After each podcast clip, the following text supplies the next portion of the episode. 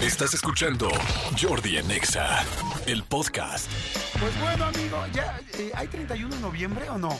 O sea, hoy acaba el mes. Ay, qué felicidad, Manolo, lo logramos. Sí, sí, yo todavía no lo logro, amigo, porque fiscalmente todavía estoy raspándole a los gastos y a las facturas. Pero ya estamos a punto de. Oye, que ya lo dijimos, verdaderamente este mes se hizo muy largo. No sé por qué. No sé si es la víspera de estar esperando que ya sea diciembre, que ya quieres que acaben las cosas. No sé por qué se hizo tan largo noviembre.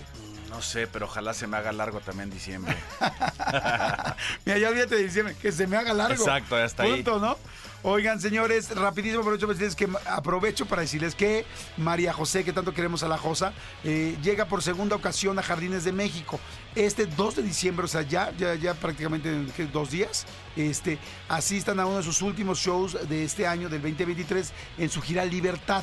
Eh, va a ser una experiencia padrísima, completamente renovada. Van a cantar, a bailar, a brincar, a pararse, ahora sí que pararse hasta en las sillas, porque trae sus mega éxitos. No soy una señora, lo que tenías conmigo. ¿Cuál te gusta a ti? ¿Cuál es tu ¿Qué favorito? tenías conmigo? Esa me encanta y me encanta también la de Tengo hábito de ti. Uf, uf, Uy, es buenísima. canción. Bueno, pues no se pierdan a María José en Jardines de México. Cierren el año en los jardines florales más grandes del mundo en punto de las 8.30 de la noche, 8.30, 20.30 en el foro Espectare ahí adentro. Así es que bueno, compra tus boletos desde 500 pesos. La verdad está fantástico. ¿En dónde? En boletia.com. Boletia.com. Vayan, ven a María José, disfruten de esos jardines que son una locura. O también pueden comprar boletos en taquillas de Jardines de México. Y el domingo pasado eh, subimos a mi canal de YouTube esta entrevista con Adrián Marcelo, este influencer, pues que llamó muchísimo la atención, ¿no, amigo? Sí, es, es, una, es un conductor eh, regiomontano. Mucha gente decía que no lo conocía, pero hay mucha, mucha, mucha más gente que sí lo, que sí lo mega conoce.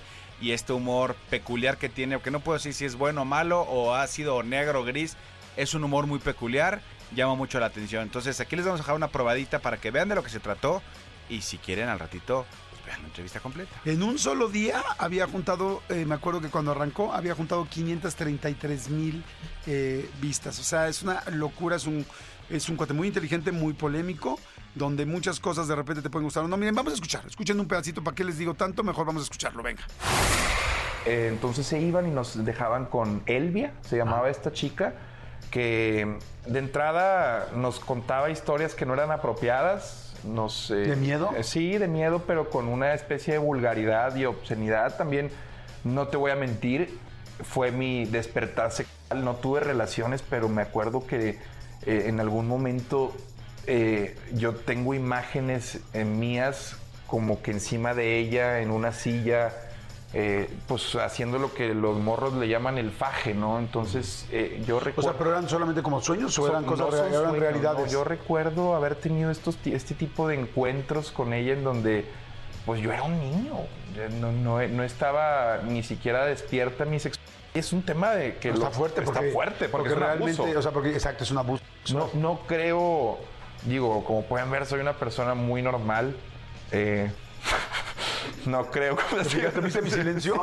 ¿Te fijaste como no, he ido aprendiendo, he ido aprendiendo a hacer el Eh, poker face? Creo que No, lo verbalizo, lo verbalizo incluso eh, con amigos porque no, no es algo que, que también te voy a mentir me genere trauma ni nada, pero yo tengo estas imágenes de este como despertar hormonal Con la- slash sexual con, con una empleada ¿Cómo doméstica que terminó robándole el recetario a mi madre, vestidos, se fue y hasta mi hermano, el líder de la rebelión, Jorge, que lo adoro con todo mi ser, él fue el que se rebeló, que es el que sigue de mí, siempre fue el más cabrón, el patriarca de la familia, que, que es una mamá. Digo, mi papá es el patriarca, pero Jorge eh, se rebeló en alguna ocasión, ella nos volteaba hacia la pared y nos pegaba con la espátula de, con las que volteas las sincronizadas en la espalda si llegábamos a voltearnos. ¿En serio? Como sometidos. Oye, Entonces era un reino del terror hasta que un día mi hermano como que empezó a ser más consciente de su Ajá. fuerza ¿Y física. no le decían a sus papás? Sí, pero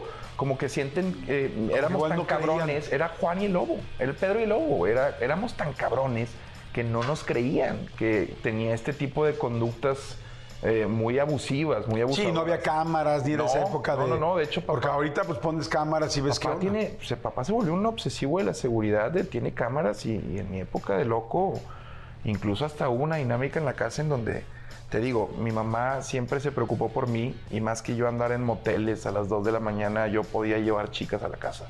Ok. Entonces- o sea, era como, prefiero que sean aquí las cosas. Mira, muy inteligente. Tú ya, tú ya eras mayor de edad. Yo mayor de edad, mis papás también, y eso es algo que siempre lo digo, no confundan esta, esta idea falsa, ilusión de independencia porque te vas de tu casa.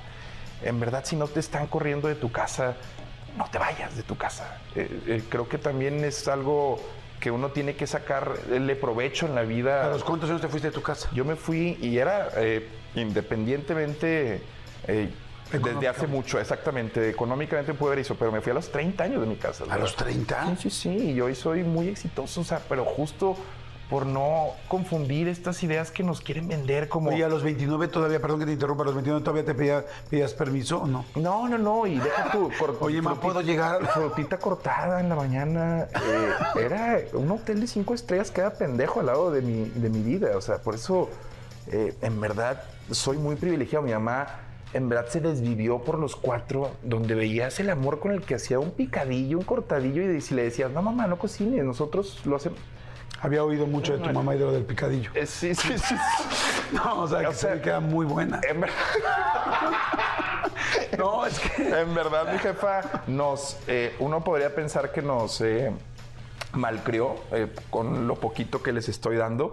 Pero en verdad creo que nos rodeó de amor, Jordi. Y Ok. creo que para eso se tienen hijos. Y vas- sobre todo si vas a tener cuatro. Sí, ¿y con tu papá cómo era? Eh, mi papá es, Es- el estereotipo también de un matrimonio tradicional, en donde mi padre es el proveedor, es la cabeza de familia, y mi madre cumple con la difícil y creo que hasta más complicada labor lo de la casa. Sí. Y creo que eso es lo que yo busqué en mi chaparrita dorada que se va. Obviamente voy a tener que hacer mi plática de sanación después de todas las cosas que estoy diciendo. Pero en mi época de loco, volviendo a ese tema en donde mi padre se volvió obsesivo con las cámaras, yo llevaba chicas y mi papá, casi casi cuando ellas se iban pidiendo el Uber a las 3 de la mañana, y esto fue cuando no andaba con mi esposa ni, ni tenía novia, fue la época de televisión, tenía que sacarle provecho, fue la época orgías, ya le daba beso en la boca a las prostitutas, me empecé a meter cocaína, Jordi, gracias, Mario Besares también por todo eso que me, me enseñó, de hecho, y... Te lo enseñó Mario, ¿verdad? Es real. Bueno, no, no, no, O sea, no, no, no, no, es que sabes que luego pensé, dije, Mario tuvo un programa aquí, ¿no? Sí, sí, no. Mario tuvo un programa aquí. Mario, acábatelo. No. Una broma. eh, Mario me ha enseñado cosas buenas. eh, Es un gran maestro de televisión, Mario Besares, la neta. Conozco a su familia, a sus hijos. Es, es una broma que me gusta hacer. Pues ahí está, señores. Adrián Marcelo en mi canal de YouTube para que vayan a, verlo, a escucharlo. Hay mucha gente que nada más lo escucha, que no lo ve, sino que se va acompañando en el coche, en la carretera, con las entrevistas, amigos. Exactamente, escúchenla, vean lo que quieran, pero lo que sí nos, eh, nos ayudaría mucho es que se suscriban al canal, es completamente gratis. Suscribiéndose eh, nos ayudan a tener muchas más entrevistas y a ustedes a que tengan información antes que nadie de lo que va a haber en el canal. Exactamente, ve, estoy. Ay, se iba a leer los comentarios y ya se me fueron. Dice. Eh, eh, yo no ubicaba a Adrián, pero qué hombre tan inteligente, hasta me dieron ganas de ver su contenido, qué buena entrevista. Eh, dicen, el chiste no es jugar el juego, el chiste es saber que el sistema está quebrado para luego que no te sorprenda el. Eh, Bueno, es fácil entender su forma tan irreverente, es un psicólogo enfermo. Dice, con Adrián tengo opciones encontradas. Ah, a veces me cae muy bien, pero otras terriblemente mal. Siempre he pensado que tiene algo de provocateur. Este, me parece cínico y poco empático. Me encanta, es lo máximo, es buenísimo.